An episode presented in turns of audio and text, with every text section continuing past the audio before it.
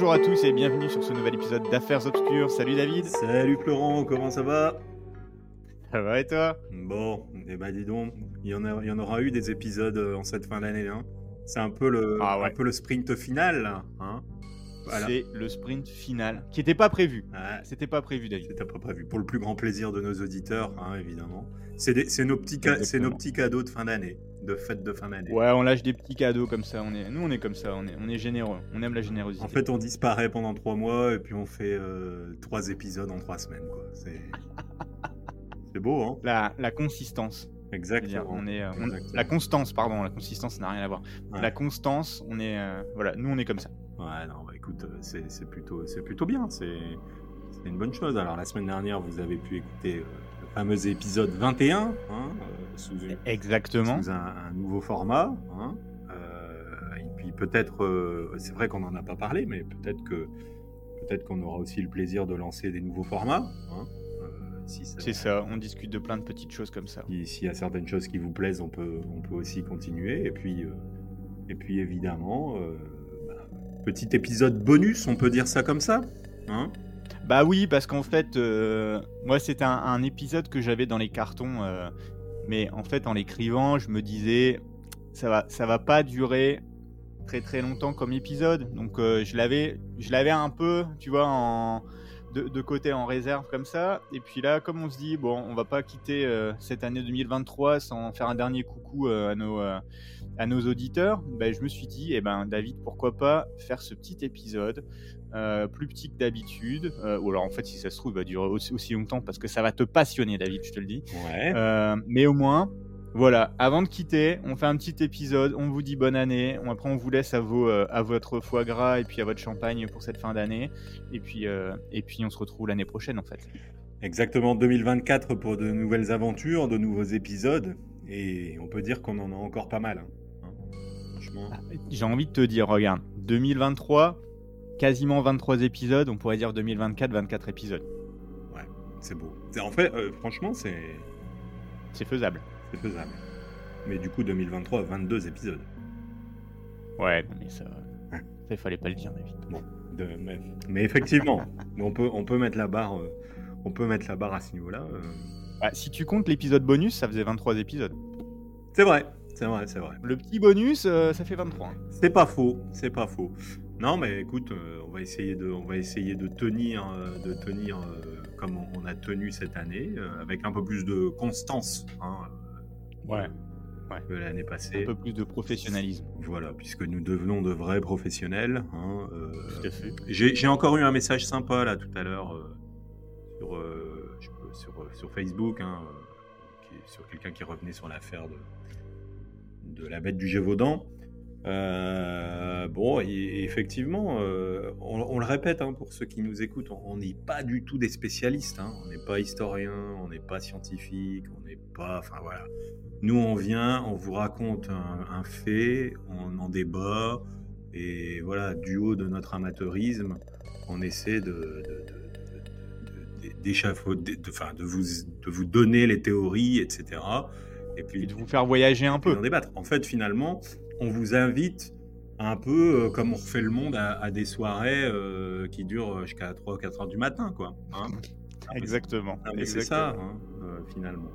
Donc, donc voilà, et, et donc ouais, l'année prochaine, on se retrouvera bah, sans doute au mois de janvier hein, pour, C'est ça. pour, un- pour de, nouvelles, de nouveaux épisodes, pardon. On a des bons petits épisodes dans les cartons. hein. Moi, j'ai déjà deux trois petits sujets, deux trois petits sujets qui, euh, qui sont en cours d'écriture. Alors, euh, c'est sûr qu'il va y en avoir euh, début d'année. Bon, eh ben écoute, c'est super, moi aussi.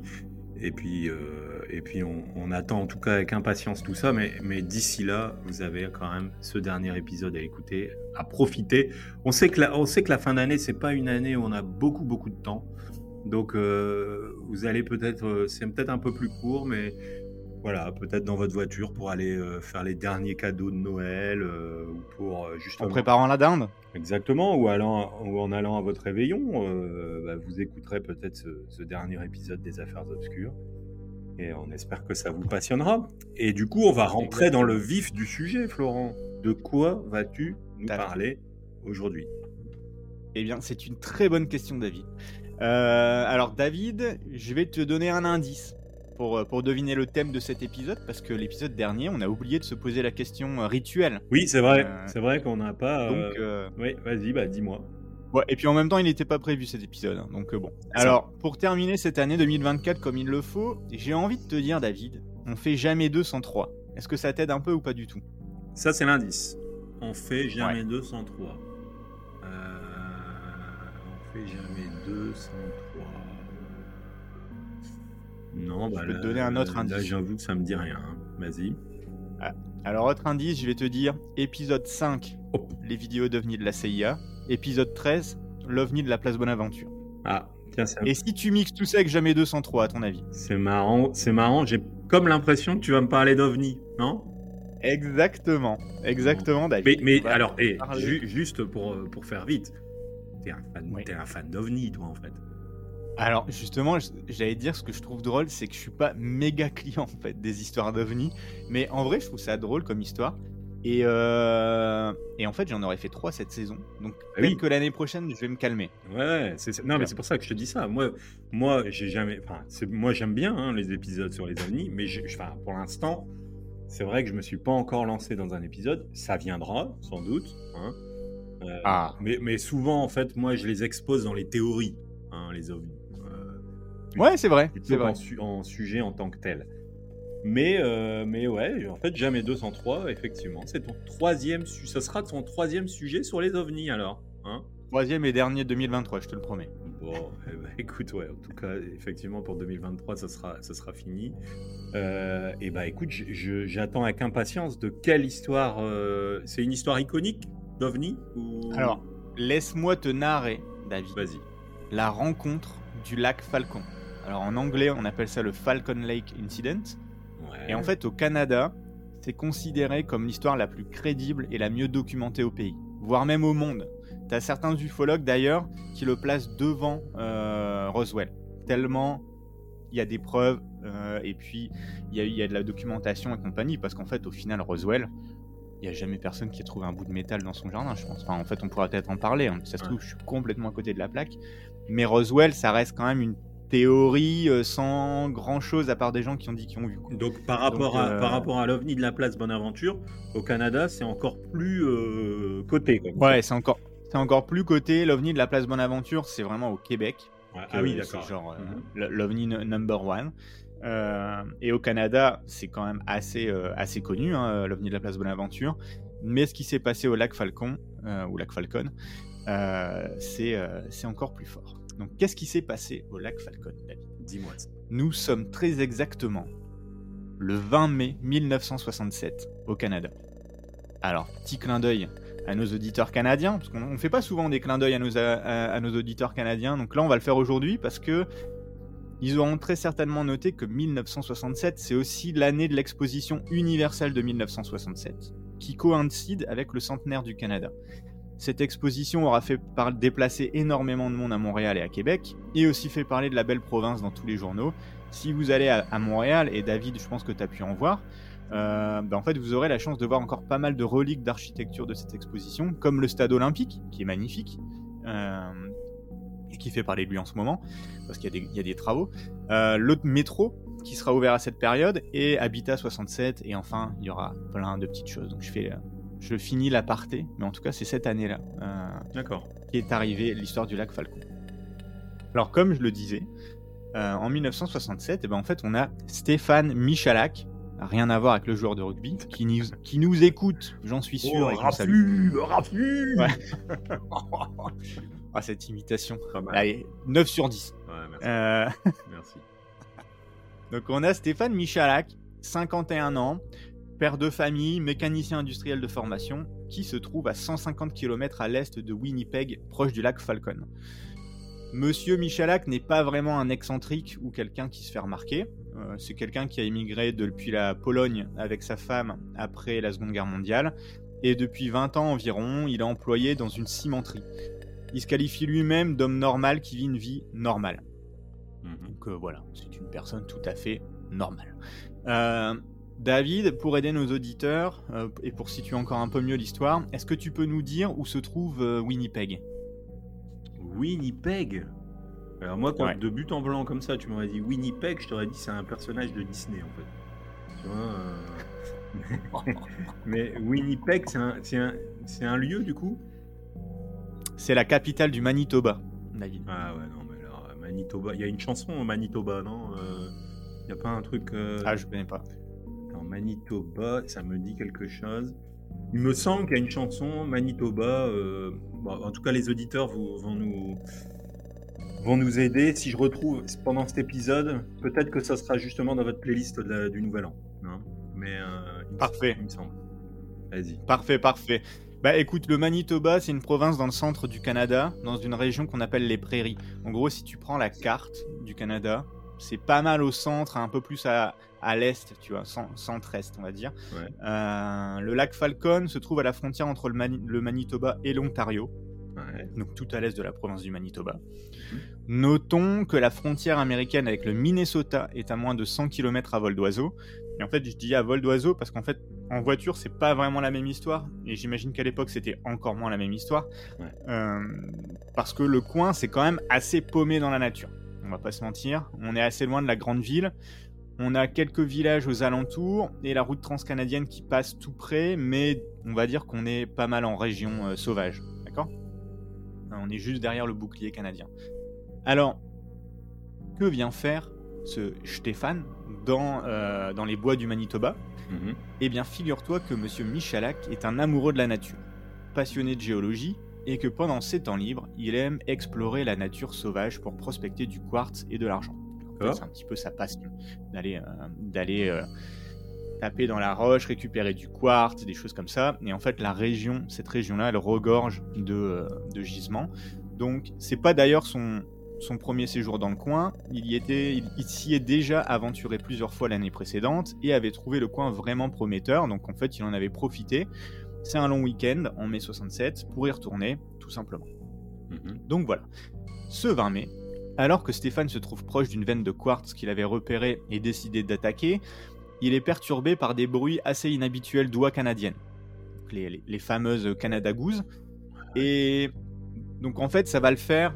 Tu vois, il est en train d'a- d'attaquer la veine de quartz, il, entend un bruit sur le lac juste à côté, il lève les yeux, hop, il regarde, il se dit, oh, c'est- les oies et compagnie. Et en fait, il va être attiré par, euh, ce qui se trouve euh, au-dessus des arbres. Et la suite, c'est directement Stéphane qui nous la raconte parce que en fait, euh, son témoignage, on pourra en parler après, mais il est dans des livres et aussi il a été enregistré à la télé euh, parce que c'est pas si vieux, c'est 1967.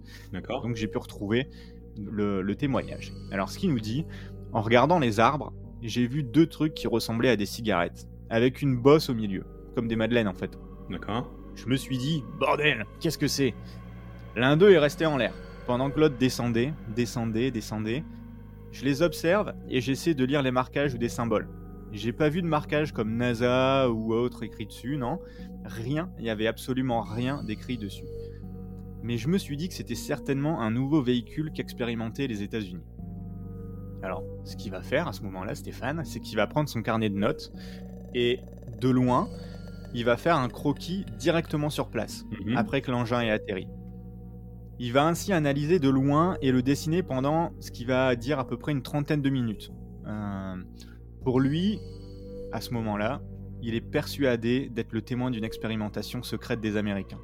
Alors je vais t'envoyer le, le dessin comme on, fait, euh, comme on fait de temps en temps, et puis euh, tu vas pouvoir me, me décrire un petit peu ce que tu vois. Ouais. Vas-y. je je t'envoie ça. Paf, c'est envoyé. Alors. Donc ça, c'est ce qu'il a directement dessiné sur place, dans son carnet de notes. D'accord. Ouais, bah, donc effectivement, ça ressemble plutôt à une, une madeleine en fait. Hein? Non? Effectivement. Effectivement, ça ressemble pas mal. euh, Ça a vraiment la forme d'une madeleine. Ouais. Alors moi, je, je trouve que ça a la forme typique d'une soucoupe volante des années 60. Ouais, ouais, ouais. Ouais, effectivement. Euh, Non, bah écoute, euh, en tout On cas, pourrait penser à un petit bateau aussi. Tu sais, genre Ouais, un, ouais. petit bateau Un avec, un, un petit avec ba- un petit dôme sur le dessus. ouais, en fait, on- ça ressemble presque à de l'origami. hein. Un truc euh, fait en, vrai. en papier, un peu comme ça. euh. Mais ouais, en gros, une madeleine, hein, une, vous savez, les bonnes madeleines, là, euh, les bonnes madeleines euh, grand-mère, là, un peu au beurre, etc. c'est bientôt le goûter de Noël. hein, donc, Ouais, c'est vrai, c'est vrai. Non, non, mais euh, ouais, effectivement. Donc ça, ce croquis-là que tu m'envoies, c'est ce que lui va prendre en, croquis au moment de, de sa vision. Exactement. En fait, il le fait, ce croquis-là, il est dessiné sur place pendant la trentaine de minutes euh, où il regarde la soucoupe un peu de loin, parce qu'elle s'est pas posée évidemment à ses pieds. Lui, il l'a juste vu descendre derrière la ligne d'arbre, il s'est un peu rapproché, il la voit, et puis donc, euh, lui, en fait, à ce moment-là, il a un peu l'impression d'être là où il devrait pas trop être, en train de, de voir un, un, prototype de l'armée américaine qu'il n'est pas censé voir, en fait. Donc en gros, il se planque un peu, il regarde et il prend un dessin. Parce qu'en fait, il est mécanicien euh, de formation et puis aussi dans sa profession. Mhm. Et du coup, ça l'intéresse, tu vois. Ouais. Voir un peu oh, tiens, comment ça fonctionne et tout ça. Mhm. Donc son fils a 10 ans, euh, donc il avait 10 ans à l'époque. Il se rappelle son père qui disait que la surface de l'appareil était sans couture, sans rivet. Comme si ça avait été façonné à partir d'une seule feuille ou d'un seul bloc d'acier. C'est que ça avait été usiné comme ça à partir d'un seul bloc. Et qu'on avait ajouté un dôme sur le dessus. Mhm. Il y avait aussi comme une odeur de soufre, un vrombissement, de l'air chaud et une lueur rougeâtre en dessous quand c'est descendu. Ça, ça c'est, c'est son fils qui se rappelle euh, à l'époque ce que son père avait dit. Mhm. Et en fait, à un moment, la porte s'ouvre. Donc lui, ce qu'il va dire, quand la porte s'est ouverte, j'ai entendu comme des murmures qui ressemblaient à des voix d'enfants. On aurait dit qu'ils avaient un problème. En pensant aux Américains, j'ai crié Ok Yankee Boys, vous avez l'air en galère, je vais vous aider. Puis les mécaniciens, il se dit Bah en fait, s'ils sont en galère, je peux peut-être les aider. en Donc il est pas si loin que ça alors, deux. bah, petit à petit, il s'est rapproché, effectivement. Après la 30 minutes, il se dit tiens, je vais aller voir. Et puis là, la porte s'ouvre et il entend ces bruits-là. Donc il va d'abord leur, leur crier ça en anglais. Euh, donc vous avez là en galère, je vais vous aider. Il va recevoir aucune réponse. Alors on n'oublie pas qu'il vient de la Pologne, donc il tente aussi en russe. Mhm. Il se dit ah, si c'est pas les Américains, on est euh, en pleine guerre froide, hein, on n'oublie pas. Ouais. Et bien en fait, il va tenter en russe. Il se dit Euh, peut-être que ça va fonctionner. Aucune réponse non plus. Bon alors il va tenter en polonais. Mhm. Zéro réponse. Et enfin, il essaye en allemand. Aucune réponse non plus. Il a tout essayé. Dire, euh, il aurait pu tenter le français, mais, euh, mais non. Euh, ça n'a pas fonctionné. Alors, tout ça, comme je te dis, il le dit en se rapprochant petit à petit de l'engin. Parce que l'engin n'avait pas atterri à côté de lui. Et plus il se rapproche, plus la lumière qui sort par la porte devient puissante. Si puissante qu'il va devoir mettre des lunettes de protection qu'il a sur la tête pour casser les roches. Il cassait la roche avec des genres de grosses lunettes de protection sur lesquelles il y, a- il y avait aussi un clapet pour mettre euh, en- enfin, contre la luminosité, donc ça il va le mettre. Et en fait, grâce à ça, il va pouvoir regarder à travers la porte. Et à l'intérieur, Stéphane a déclaré avoir vu des faisceaux lumineux et des panneaux de lumière clignotants de différentes couleurs. Mais il pouvait voir personne, ni être vivant à l'intérieur. C'est assez intéressant quand même. Mhm. Parce que des, des, des boutons lumineux un peu modernes comme ça, dans les années 60, c'était pas méga commun. C'était quand même méga moderne, je pense, hein, d'a- d'avoir ce genre de, de petits boutons euh, Ouais. à l'intérieur. Après un petit moment, la porte se referme d'un coup à l'aide de trois panneaux. Alors le véhicule va se mettre à tourner sur lui-même dans le sens inverse des aiguilles d'une montre. Stéphane a tout juste le temps de voir une grille d'aération sur le côté qu'elle lui projette une rafale de chaleur immense qui mettra sa chemise et sa casquette en feu. Il ajoute Après s'être allumé, le vaisseau s'est élevé de 30 à 40 pieds, puis a disparu. Donc 30-40 pieds, je dirais, euh, ça fait une grosse dizaine de mètres, 10, 10, 10, 13 mètres euh, en l'air, puis ensuite, chut, il, est parti. Effrayé et un peu perturbé, dans un premier temps, il, il va voir un petit peu le, ben, l- l'endroit direct, où, enfin, il va analyser un peu l'endroit direct où était la, où était la, la soucoupe, mais il va très vite décider de quitter les lieux. Il va immédiatement se sentir mal, il va vomir plusieurs fois dans la, dans la forêt, Mhm. et il va commencer à avoir des petits points dans sa vision qui pourraient coïncider avec la lumière aveuglante qui passait à travers les trous d'aération qu'il a vu sur le côté quand, le, quand, quand la, la soucoupe s'est mise en route. Quand il va sortir sa boussole un peu plus loin pour retrouver son chemin, l'aiguille est comme devenue folle et elle tourne dans tous les sens. D'accord. Ça, c'est assez commun, je trouve. Dans les, euh, je sais pas, je sais pas ce que t'en penses, mais quand on parle d'ovni, on, on en parlait aussi, je pense, dans la, dans l'épisode euh, du triangle des Bermudes. Oui, tout C'est. La, la- la boussole qui s'affole. Ouais. Et, et ça fait un peu de sens qu'il avait une boussole, parce que tu sais, moi je regarde toujours ça un peu en disant mais qu'est-ce qu'il foutait avec une boussole? Parce Mais en fait, en vrai, il était vraiment paumé en pleine nature à la recherche de gisements. C'est hmm. ça, à la limite, ça fait du sens. Il va mettre plus de 9 heures à rentrer chez lui à Winnipeg, complètement désorienté. Donc, il va se perdre dans la forêt. Il va à un moment tomber sur un gendarme de la, euh, de la police montée, euh, qui va le prendre pour un fou. Euh, il va finalement retrouver son motel dans lequel il dormait et ensuite reprendre un bus pour rentrer. en tout cas, il va mettre beaucoup plus de temps parce qu'on rappelle que Winnipeg, c'est seulement à 150 km. Tu fais ça en bien moins de 9 heures, même à l'époque. Sa famille va le voir retourner à la maison et va le mhm. retrouver gravement brûlé sur le torse. Donc, ce qu'ils font, c'est qu'évidemment, ils appellent le docteur du coin euh, parce qu'il est vraiment amoché. Les docteurs vont confirmer les brûlures de Stéphane sur le torse et ils vont rester stupéfaits par les autres brûlures qui se trouvent sur son ventre, donc un petit peu plus bas. En effet, ils vont trouver une série de points de brûlure, chaque point de la taille d'une grosse pièce, on va dire, bien alignés et formant un carré parfait. Exactement le même dessin que sur la grille qu'il avait remarqué et dessiné. Je t'envoie, pareil, je t'envoie la photo, on le mettra euh, sur le Discord, hein, comme d'habitude, n'hésitez pas à, rejoindre le Discord pour avoir toutes les preuves. Mais, euh, mais c'est ça. Euh, donc je t'envoie la, je t'ai envoyé le, lien vers, vers l'image. Je sais pas si tu peux, si tu peux le voir, mais on dirait vraiment comme un pattern de quelque chose au final euh, mhm. sur son torse. Ah ouais. Stéphane va être hospitalisé. on dirait presque un gars qui se, qui s'est fait une gaufre sur le ventre, quoi. Hein. Exactement. Exactement. J'avais, j'avais pas du tout ça en tête, mais effectivement. Une gaufre de bruxelloise, quoi.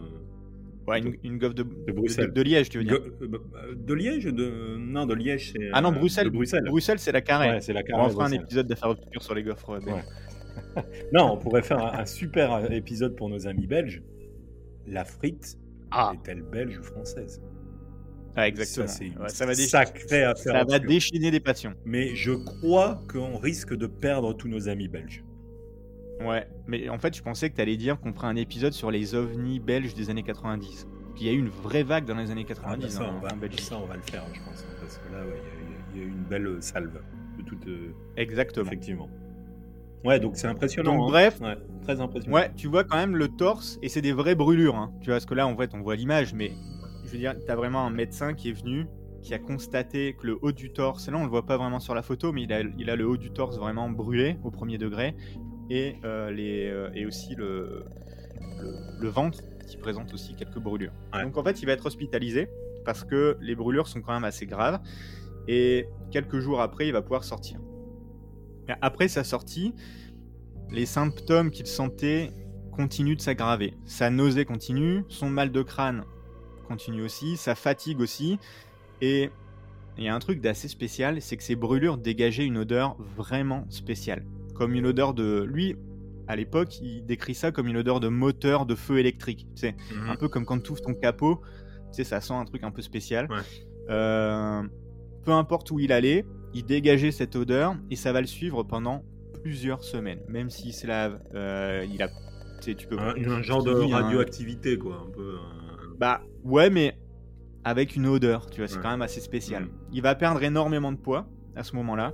D'accord. Son fils va dire quand je suis entré dans la chambre, il y avait une, une énorme puanteur dans la pièce, comme un arôme vraiment horrible de soufre et de moteur brûlé. C'était partout et ça sortait de ses pores. C'était mauvais. Tu vois, genre à voir, ça schlinguait vraiment, même s'il se lavait. Euh, ce qui est intéressant de noter, c'est que lui, à ce moment-là, en fait, il parle pas de soucoupe volante. Euh, et il en parle pas à sa famille non plus. Parce que il veut pas un peu passer pour un fou, tu vois. Enfin, il veut pas euh, passer pour l'idiot du village, tu sais, qui a vu. Euh, ah, j'étais complètement bourré dans le bois, j'ai vu une soucoupe, je me suis fait enlever. Enfin, tu vois, en gros, il veut pas du tout euh, mm. passer comme ça. Et en fait, c'est après qu'il va décider d'en parler pour, alerter les autorités. En gros, son fils, il dit en Pologne, avant d'immigrer aux États-Unis, il avait été dans la police et pour lui, il avait un peu un code d'honneur que tout ce qui est pas bien ou tout ce qui se passe doit être déclaré. Et en gros, il se sentait mal de ne pas le déclarer, donc il a quand même décidé au bout d'un moment d'alerter les autorités, mais surtout pour éviter que d'autres personnes soient blessées en fait. S'il se passait quelque chose, en gros, euh, les autorités, ça serait bien qu'ils le sachent et qu'ils arrêtent, en gros, qui, qui bloque les gens d'aller là-bas euh, pour pas qu'ils soient euh, blessés. Ouais. Donc, devant son propre malaise, il va demander à se faire tester car il a peur d'avoir été irradié.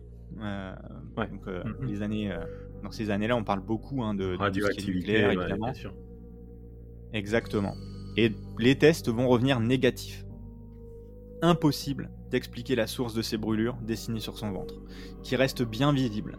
Même après plusieurs jours, plusieurs semaines, ça reste visible et ça a l'air même, comment dire, actif, on va dire. Pourtant, il n'y a pas d'irradiation. Des analyses plus poussées vont écarter des brûlures par radiation, donc, mais vont les rapprocher de brûlures chimiques. Donc, ils vont clairement démontrer que c'est des brûlures chimiques de nature inconnue. Cependant, donc il y a un physicien qui, euh, qui parle à- dans, dans ce que j'ai vu. Les symptômes qu'il va décrire et qui seront prouvés vont indiquer qu'il y a certainement également reçu une dose de radiation. En gros, ils peuvent pas la mesurer, mais dans les symptômes qu'il a, clairement, ça ressemble à des radiations quand même. Donc, ce sera un mix des deux. D'accord. On est six semaines après cet épisode maintenant. Stéphane veut en savoir un peu plus. Donc il, il est, il commence à être de retour bien en point, on va dire. Enfin, c'est de retour en forme. Mhm. Et en gros, ça, le trotte dans, ça lui trotte dans sa tête. Il décide d'y retourner. Et pour y retourner, il prend un bon ami avec lui parce qu'il veut plus retourner seul. De retour dans les bois proches du lac Falcon, il cherche le lieu exact de la rencontre. Après plusieurs heures de recherche, il retrouve finalement l'endroit qui est clairement visible. Il y a un cercle d'environ 15 pieds, donc ça fait 4 mètres 50, qui est dégarni de toute végétation complètement calciné. Donc là, je veux dire, c'est. euh, Il a la preuve. Mhm. il a la preuve qu'il s'est bien passé quelque chose euh, parce que euh, parce que tu sais à l'ép- à l'époque il, il a regardé vite fait il a vu que c'était un peu brûlé mais il est vite parti parce qu'il se sentait très mal il y retourne c'est toujours comme ça ils vont aussi remarquer que plusieurs arbres autour du cercle ont des branches cassées et brûlées donc il y a vraiment quelque chose qui est descendu un peu du ciel et qui a tout brûlé en fait D'accord. donc là, là, David, l'affaire prend une autre tournure. Parce que jusqu'à maintenant, l'affaire était publique, mais seulement dans la presse locale, si tu veux. Ouais. C'est-à-dire que la presse locale avait fait un petit truc, tu vois. En gros, ils en avaient parlé. Euh, Il y a quand même le fils euh, de Michalak, enfin le fils Michalak, qui dit qu'ils étaient quand même pas mal harcelés euh, et que ça, avait- ça les avait pas mal ennuyés par le public et par les journalistes. Mais c'était quand même resté plutôt à l'échelle locale, on va dire. L'histoire ressemble plus ou moins à la grosse majorité des rencontres de ce genre à l'époque. On a une personne qui se balade seule, qui dit avoir vu un objet volant non identifié. Je dis bien ovni et pas extraterrestre, parce que pour lui, c'est- vraiment, c'est pas forcément un extraterrestre. Cet homme avance plusieurs preuves qui sont, dans ce cas, quand même assez impressionnantes, comparées à ce que tu peux lire dans la majorité des cas, parce que lui, ce qu'il présente comme preuve, il est revenu chez lui avec une chemise brûlée, euh, brûlée au niveau du torse, et il y a les taches de brûlure qui coïncident avec les taches sur le ventre, donc ça veut dire qu'il avait sa chemise à ce moment, au moment où il, il a été blessé. Il a les gants de sécurité qui sont brûlés également. Mhm. Je t'en ai pas parlé, mais quand Stéphane approche de la soucoupe au tout début, en fait, il va toucher le métal de l'engin et ça va lui brûler en fait les, le bout des gants tellement c'est chaud D'accord. directement. Mm. Donc ça, il, il va les ramener ces gants et ils sont euh, ils sont là comme euh, comme preuve de ce qui s'est passé. Il y a sa casquette brûlée. Il y a un médecin de quartier qui confirme, mais qui a jamais arrivé à expliquer les brûlures cutanées. Il y a des physiciens qui font des tests et qui valident aussi les brûlures, mais qui n'arrivent pas à en trouver la source. Et on a un retour sur place quelques semaines plus tard qui est payant parce qu'on retrouve bien l'endroit détérioré. Donc voilà, c'est pour toutes ces raisons-là que l'affaire elle s'emballe un petit peu parce que ça- il y a vraiment de bonnes preuves euh, qui commencent à arriver. Donc l'affaire devient nationale et en fait on, on pourrait même dire internationale parce qu'en fait on a une équipe de l'US Air Force et de la Royal Canadian Air Force qui est montée pour aller investiguer directement sur place. Là ça devient beaucoup plus sérieux. Mhm. Ils vont passer plusieurs jours à prendre des mesures, des échantillons de végétaux du sol, des mesures de radiation. Et ce qu'ils vont découvrir va amener le département de la santé à considérer mettre la zone en quarantaine. Et effectivement, les mesures de radiation sont énormes. Donc, ils découvrent que le, le lieu de l'atterrissage dégage depuis le sol des mesures de radiation qui font un peu, euh, vaciller les, tu sais, leurs, leurs outils de. Tu sais, on, en- on connaît les, les outils pour, euh, pour calculer la, la radiation. Ouais. Donc là, on voit Les compteurs Que euh, ça- non, c'est pas ça? Les compteurs GGR, effectivement. Et en fait, on voit que ça pourrait. euh, ça peut causer, enfin nuire à la santé, donc le département de la santé veut fermer la zone. Mhm. Alors ça, je te le dis tout de suite, ça va capoter. Parce qu'en fait, ils vont détecter dans le sol une veine de gaz radon qui court directement en dessous de cet endroit et dans la forêt. Donc le radon, c'est un gaz radioactif qui vient naturellement du sol. Ça n'a rien de particulier, sauf que c'est méga dangereux pour la santé si on le respire constamment, comme dans un sous-sol d'une maison, etc. Mhm. Donc, euh, voilà, c'est un gaz qu'il faut surveiller. Et euh, mais là, c'était le cas. Donc au final, c'est assez naturel. Et de toute façon, t'as pas grand monde qui se balade à cet endroit-là, euh, tu sais, qui reste toute la journée pendant trois ans. tu vois. Donc, euh, donc voilà. Alors que les recherches sont en cours, Stéphane, lui, il va être envoyé en un laboratoire parce que, très bizarrement, ses brûlures se réveillent de façon inexpliquée. Les docteurs n'arrivent pas à expliquer la cause, ses nausées et autres symptômes reviennent également. Il va d'ailleurs même à ce moment-là passer des tests psychologiques qui vont révéler qu'il est une personne, euh, là je te, je t'ouvre les guillemets, qui est une personne saine d'esprit, très pragmatique, très terre à terre. Fermez les guillemets. D'accord. Bon, ça a l'air d'être quelqu'un d'assez euh, carré. Un an après, il retourne avec son ami sur place et retrouve, en creusant un peu la roche calcinée, trois bouts de métaux, tous identiques, qui se trouvent être très radioactifs. Ça peut pas être le radon cette fois-ci. C'est vraiment le métal lui-même qui dégage de la radioactivité. Et donc là, ce qui est assez euh, intéressant, c'est qu'après analyse, ces morceaux de métal sont assez particuliers parce qu'il s'agit d'argent pur, et tellement pur qu'il est très difficile de s'en procurer.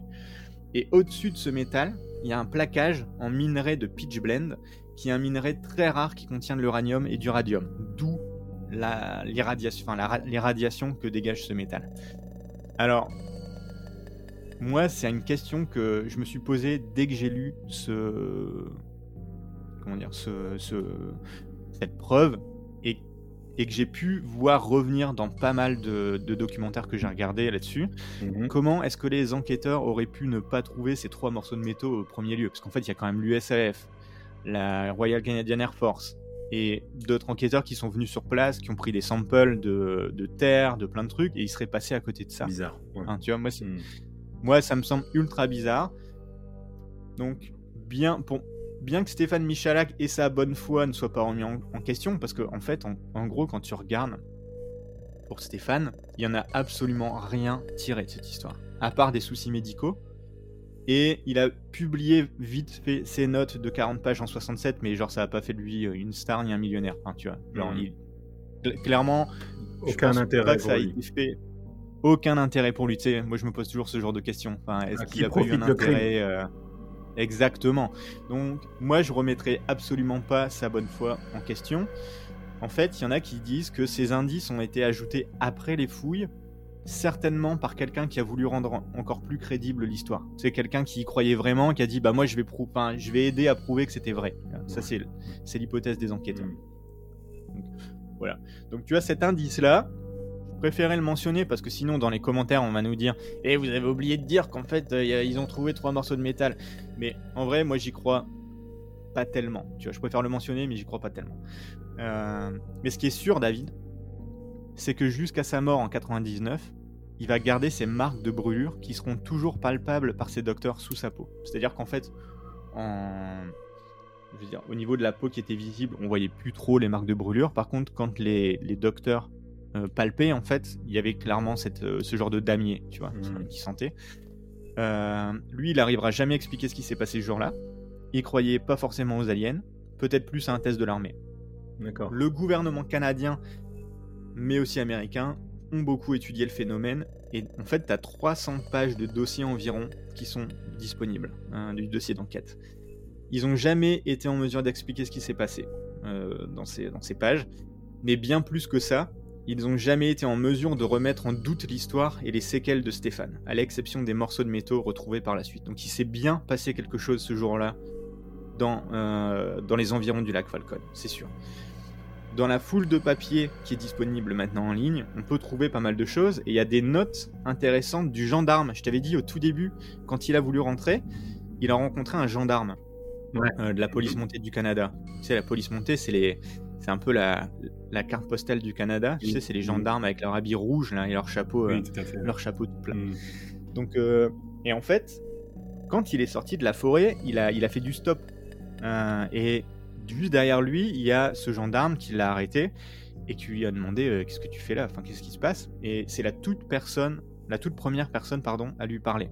Et en gros, ces notes, elles disent ses yeux sont injectés de sang. Il se comporte de manière confuse, frénétique, toutes sortes de choses. Je continue de lui demander qu'est-ce qui va pas. Michalak m'explique qu'il a été témoin de ces deux choses quelque part dans les buissons, qu'il a été brûlé par elle, et ainsi de suite. Chaque fois que j'essaie de s'approcher de Monsieur Michalak, il recule et ne veut pas que je m'approche de lui. Je ne pouvais pas sentir d'alcool sur Michalak. Ça, c'est ses notes euh, de, ce qui s'était passé, parce que tu devait avoir un carnet, donc il devait noter un petit peu euh, ce qui se passait pendant son, pendant son service. Michalak, lui, se rappelle de ce moment-là comme quoi il était dégoûté parce qu'il a essayé de prévenir ce, euh, ce gendarme mhm. et qu'en gros, le, gendarme n'a jamais voulu croire à son histoire. Il devait penser qu'il était bourré et il en gros, il lui a dit un truc du genre Non, mais j'ai d'autres choses à faire, bonne journée. Et il s'est barré. D'accord. Donc, mhm. donc c'est ça. Alors, en guise d'ouverture, j'ai envie de te dire, oui. son fils va écrire un, livre en 2017, nommé When They Appeared, avec l'expert en ufologie de Winnipeg, Christ Rutkowski. Donc, euh, ils vont écrire ce livre-là. L'histoire est très connue encore aujourd'hui, parce que, pour te donner un exemple, le 19 mai 2023, donc cette année, pour la première fois, on a un groupe d'amateurs de cette histoire qui se sont tous retrouvés une journée sur le lieu de l'apparition euh, et bien entendu, il y avait cet expert Rutkowski. Euh, mais voilà, tu vois, ça fait encore déplacer des foules, c'est ultra connu, c'est vraiment une histoire du faux, enfin d'OVNI, très connu, euh, très au Canada. Alors moi, j'aimerais bien avoir ton avis sur cette, sur cette petite histoire, David. Eh ben écoute, c'est vrai que quand, quand tu racontes une histoire comme ça, il y a toujours forcément un côté de suspicion de la personne qui va essayer un petit peu de se faire mousser ou qui va essayer de se faire de la publicité ou de se faire médiatiser en, racontant son histoire. Euh, ce qui est perturbant, et tu l'as dit, c'est euh, tous ces aspects, euh, les brûlures, les, enfin, le comportement, et, puis, et puis tous ces indices aussi qui sont retrouvés même s'il y en a eu des faux, mais ces indices, il y en a eu des vrais aussi, des indices euh, qui ont été retrouvés sur place. Oui.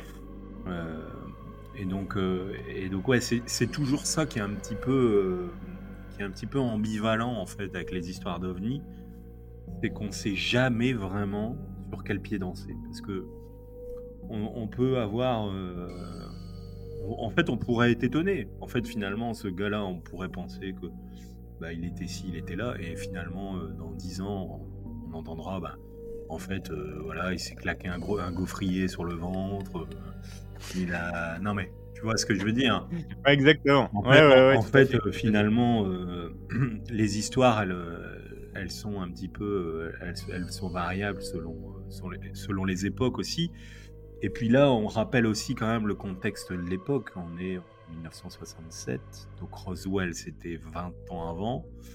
Euh, bon, est-ce qu'on n'est pas non plus dans cette, dans cette atmosphère de, comme tu disais, de guerre froide, où on essaie de, un petit peu de dire, euh, il y a des choses qui... Enfin, bon, après, on est au Canada, hein, tu me diras, donc euh, on n'est pas, oui. pas vraiment dans, dans un pays qui est tiraillé par, par la lutte des, deux pôles principaux. Mais, euh, mais bon. En fait, euh, on a envie de croire à la, on va dire à la, à la sincérité de ce monsieur, euh, de ce monsieur. Exactement. Mais et puis quand on voit le dessin, quand on voit, en fait, en fait, on est. Tu disais tout à l'heure quand tu racontais l'histoire, il est rentré. Enfin, déjà, moi personnellement, j'avais jamais entendu une histoire où on parlait de quasiment rentrer dans la soucoupe. Ouais. C'est ouais, assez, inédit, ça. Franchement. Euh, ouais. Parce que souvent, on entend des gens qui disent on l'a vu de loin, enfin voilà.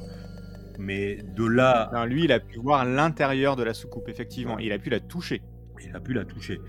Et puis, euh, donc je te disais, voilà, il voit des boutons. Enfin, il y a quand même un côté un peu cliché aussi, quoi. Hein, euh.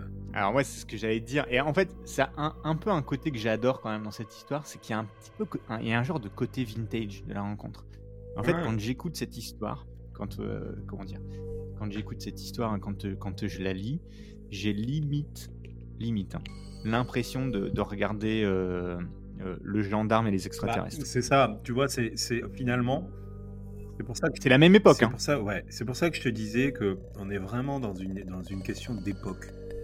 Parce que au- là, en, en 1967, le gars, il va rentrer dans une soucoupe et puis il va avoir des boutons, en fait. Des... Il est pas rentré dedans. hein. Non, mais il va voir à Il a l'intérieur. vu de la porte était Voilà. ouverte, il a regardé avec ses lunettes parce que ça brillait trop, et c'est ce qu'il a vu à l'intérieur. Il va voir à l'intérieur des boutons. Imagine-toi aujourd'hui en 2023 le, le- la même histoire. Le gars, Non, le il gars- le il dirait, non mais le gars il dirait, j'ai vu des écrans plasma, j'ai vu des, des trucs tactiles, j'ai vu des, tu sais, Les écrans des- plasma, c'est les années 2000, David. Non mais des, euh, Ça, tra- ça trahit ton âge. désolé. non mais des, comment ça s'appelle là, des trucs de réalité virtuelle. Des- Exactement. en fait, de- finalement, euh, il vit avec sa, sa technologie, quoi, euh, ce monsieur. Et, et j'ai du mal à croire qu'en fait, les ovnis, qui sont une, une puissance, a priori, hein, euh, qui ont une puissance, donc c'est-à-dire qu'ils savent, euh, ils savent décoller en une seconde, ils savent aller sur, voyager euh, à travers le temps, enfin à travers les- l'espace, etc. Ils arrivent euh, sur la Terre et en fait, ils ont un, un clavier avec des boutons colorés. Tu vois. Alors, alors, je vais me faire l'avocat du diable. Et après, je te dirai ce que je pense vraiment de, de, cette, euh, de cette affaire. Mais je me fais juste l'avocat du diable pour deux minutes parce que je trouve que c'est super intéressant ce que tu dis. Et je suis totalement d'accord que tu te dis, en fait, sa description sonne vraiment années 60, 70. Et effectivement, c'est quand même étrange que des ovnis qui arrivent sur, sur la Terre, qui auraient une technologie mille fois supérieure à ce qu'on a nous à l'époque, en fait, euh, auraient la même technologie au final. Parce qu'en gros, il ouvre, il voit des lumières, des boutons qui clignotent, qui sont censés être le top de la modernité à l'époque. Mais j'ai envie de te dire, vu qu'il connaît pas ces technologies, est-ce que c'est pas sa façon de raconter? En gros, pour raconter ce qu'il a vu, il le rattache à quelque chose qu'il connaît, vu qu'il connaît pas les mots. Tu sais, imagine aujourd'hui, ce type, il voit Internet. Mhm. Il, il nous voit avec nos écrans plats aller sur Internet à se parler et enregistrer un podcast. Bah, en fait, il dirait ah bah ils avaient un genre de téléphone euh, et une télé. Enfin, tu sais, tu, vois- ce que je vois ce tu veux dire. Il adapte son discours. Donc, Ouais. il adapte son discours avec les références qu'il connaît. Mhm. Il pourrait très bien euh, avoir vu quelque chose que même nous aujourd'hui on pourrait pas comprendre et, euh, et, et nous l'expliquer en se, rap- en, voilà, en se rattachant à des choses qu'il connaît parce qu'en fait, enfin voilà. Ouais, ouais, ouais, c'est vrai, t'as raison. Peu- possible, possible. euh, après, après le. Alors, moi, j'aurais bien aimé avoir une expertise sur ce, sur ce- ce- cette brûlure là. En fait, je me dis. Bah il y en a eu, hein. Ouais. Ils ont... Il y en a eu, et comme je te disais, c'est brûlure chimique, mais avec des symptômes qui font penser à, à qu'il y a eu à, à de la radiation quand même. Parce que moi, je, je- j'essaie d'être pragmatique. hein. Moi, je, Ouais. moi, je suis, euh, je suis à côté d'un truc qui part et, et qui a une forme, euh, qui a une forme comme ça, avec des, des cases, qui décolle et puis qui envoie de la machin. Je veux dire, soyons raisonnables. Un truc qui fait, enfin, quand on, quand on fait cuire son steak euh, au grill, euh, c'est marqué parce que c'est, c'est au toucher en fait. Ça touche le grill. Ouais. Mais un truc, Ouais. un truc qu'il décolle à distance, de où il va aller faire du marquage aussi précis sur une personne je- j'ai, tu vois, Bah, si t'as un jet d'acide hein, à travers les à travers les tuyaux, à travers une grille, tu vois par exemple, Ouais. ou, euh, ou un jet de chaleur, hein, tu vois, à travers la euh, à travers le la là, grille. pareil, hein, j'essaie de démonter un peu les choses pour savoir un peu. Ah ouais, ok. carrément. Après, Bah, on est là pour ça. hein. Après, euh, après voilà, euh, je, je me dis, euh, je, je répète, je ne doute pas de la sincérité de ce monsieur qui, est, qui m'a l'air euh, qui m'a l'air tout à fait honnête. Mais c'est vrai que par moment, euh, il y a quand même des choses, tu te dis, bon, c'est quand même facilement démontable. hein. Ouais, il y a beaucoup de choses où tu, en gros, tu peux te poser la question de mais pourquoi, mais en même temps, quand tu regardes les dossiers d'enquête et compagnie, il n'y a jamais eu de réponse en fait. Ouais, c'est ça. Tu sais, ils ont jamais réussi à prouver, parce qu'ils ont essayé, hein, bien sûr, de prouver que c'était des, des affabulations, évidemment. Mhm. Bon, quand ils reviennent sur place, euh, il y a quand même les roches qui sont calcinées. Tout est calciné. Enfin, ça, je veux dire, dans un cercle parfait, c'est quand même assez étrange. Et il y a des preuves de ça. Ouais. Ouais. Ouais, non, mais. C'est quand même. Avec des branches d'arbres aussi et compagnie. Enfin, tu vois, c'est quand même. Ouais, il y a des preuves, il y a, des- D'accord. il y a eu des preuves, hein, c'est clair. Mhm. Donc, euh, moi, je vais te dire ce que j'en- ce que je- Vas-y. Déjà, ce que je- ce que j'en pense. Alors, comme je t'ai dit, j'adore ce côté vintage de la rencontre. Et de, l'enquête aussi. Tu vois, avec le gars de la police montée et compagnie qui prend son petit, ses petites notes et tout. Je trouve ça incroyable. J'aime vraiment le fait qu'on ait des marques physiques inexpliquées, qu'il y ait le dossier d'enquête et compagnie. Euh, et comme, comme tu le dis, je suis d'accord avec toi. Je pense pas qu'on puisse remettre en cause la sincérité euh, de Stéphane. Clairement, il s'est passé quelque chose.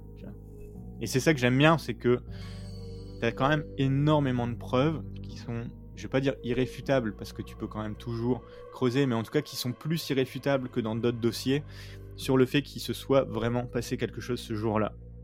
Que ça soit un ovni, un extraterrestre, un, un test de l'armée, euh, une météorite, je sais pas, tu vois, on peut penser à plein de trucs. Mhm.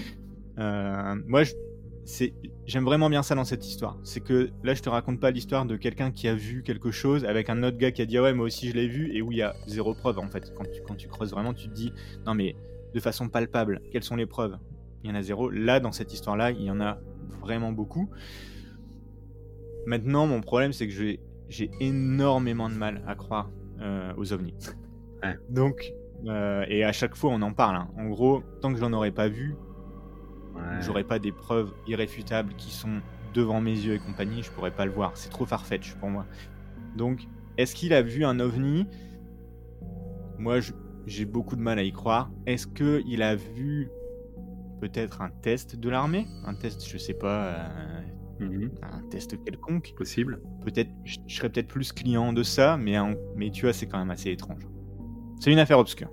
C'est une affaire obscure. Écoute, euh, comme tu le dis, moi, moi les ovnis, euh, moi, je, je pense que, comme tu l'as dit, il faut toujours différencier ovnis extraterrestres. hein. Donc, Oui. euh, Ouais. les, les ovnis, les ovnis sont, sont, sont parfois et sont peut-être souvent d'origine humaine, hein, mais sont pas identifiés tant que tels. Ouais. Et, et bon, là, peut-être qu'effectivement, c'était euh, c'était des technologies qui étaient, en train d'être euh, euh, essayées, testées. Après, euh, je- j'avoue que je suis toujours un petit peu circonspect quand je quand j'en- quand je- je- j'entends ce genre d'histoire parce que euh, il y a quand même une grande partie euh, qui est liée à du-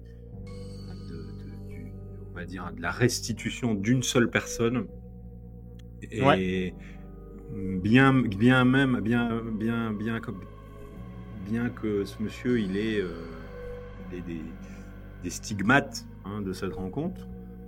euh, Mhm. bah, c'est toujours lui qui l'a vu. Enfin, voilà, c'est ce que je disais tout à l'heure. hein, Il a pu faire une, bonne soirée un peu arrosée. euh, et puis, euh, il s'est brûlé. En il fait, il est tombé sur la grille de barbecue. il s'est fait des chamallows, Oh, euh, il est tombé sur sa grille de barbecue, euh, il, avait, il avait bu un petit peu de vodka, il a commencé un peu. Oh là là, c'est quoi ce cliché sur nos amis polonais? On, Ah, salue j'ai pas, j'ai fait de, j'ai pas fait de lien. J'ai pas fait de lien. Mais je me dis, je me dis, le gars, il est en 1967, il est seul, il part chercher du quartz, il se fait une petite nuit là, il, il commence un peu à, Ils rencontrent un ours, Ils- ils font la fête toute la nuit, c'est ça. ils repartent bons amis. Non, enfin bon, bref, on, Effectivement. on peut imaginer tous les scénarios. de hein. divaguer, mais Non, non, mais, mais après, voilà, il y a des choses, il y a des choses qui sont, qui sont tangibles hein, dans cette histoire. Mais c'est vrai qu'on a toujours du mal un peu à, à cerner ce genre, Ah ouais. ce genre d'histoire.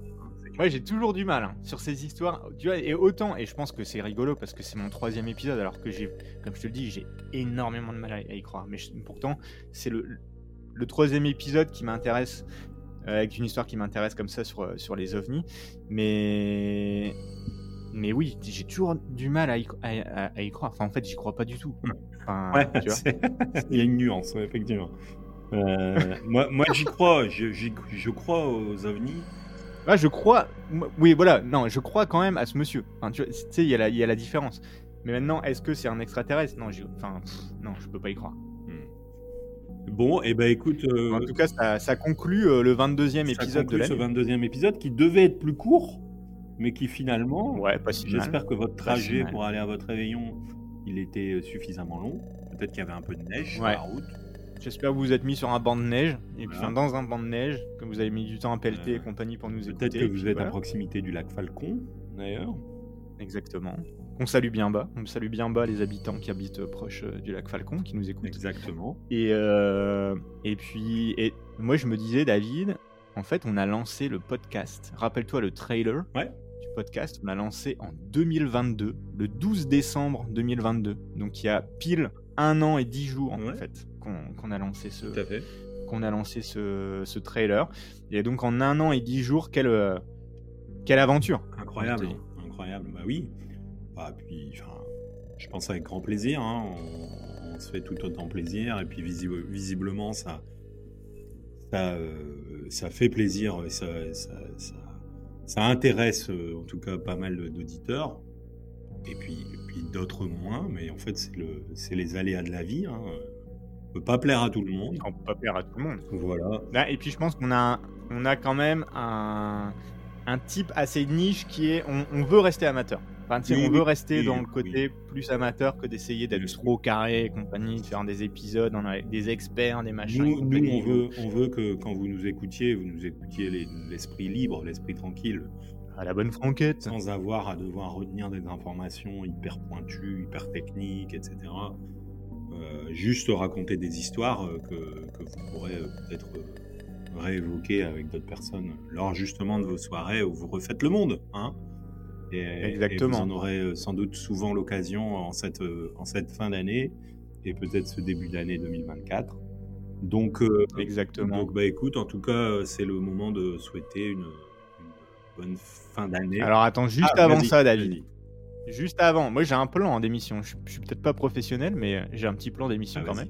Euh, eh, deux, trois petits, euh, deux, trois petits sujets que tu as envie de faire en 2024 là. Alors, deux, trois petits sujets. Alors, moi, euh, j'ai envie de faire une maison hantée. Ouais. Voilà.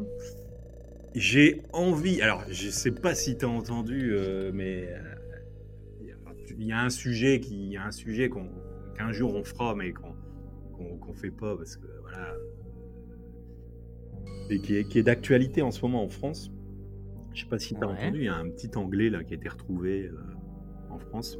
Non, pas du tout. Un Anglais qui, pas du tout. qui, était, qui avait 12 ans et qui, a été retrouvé à 17 ans. Qui en fait était dans un. What? Ouais, ouais, il a été retrouvé, il a, été disparu. Euh, il a été retrouvé là, il a 17 ans. Euh, D'accord. Et en fait, j'entendais hier à la télé que la région où tout ça se passait. En fait, c'est une histoire un petit peu, on va dire, un peu voilà, mystérieuse, avec une histoire presque de secte, tu sais, de milieu un peu.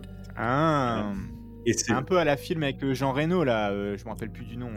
Et c'est dans la région de Rennes-le-Château, évidemment. Oh, Rennes-le-Château. Est-ce que 2024 sera l'année de Rennes-le-Château je ne sais pas. Je ne sais pas. Euh, qui sait Après, il y a les Templiers, évidemment, hein, qu'on n'a pas, pas exploré. Euh, il y, a, y, a, plein de sujets. Hein. Vous en avez cité pas mal aussi. Euh, il y a le, monstre du Loch Ness. Il y a. Enfin, on pourrait, on pourrait. Celui-là, il est rigolo. On pourrait en citer. On a parlé de l'Atlantide aussi. On, pourrait. Enfin, voilà. Et, je pense que.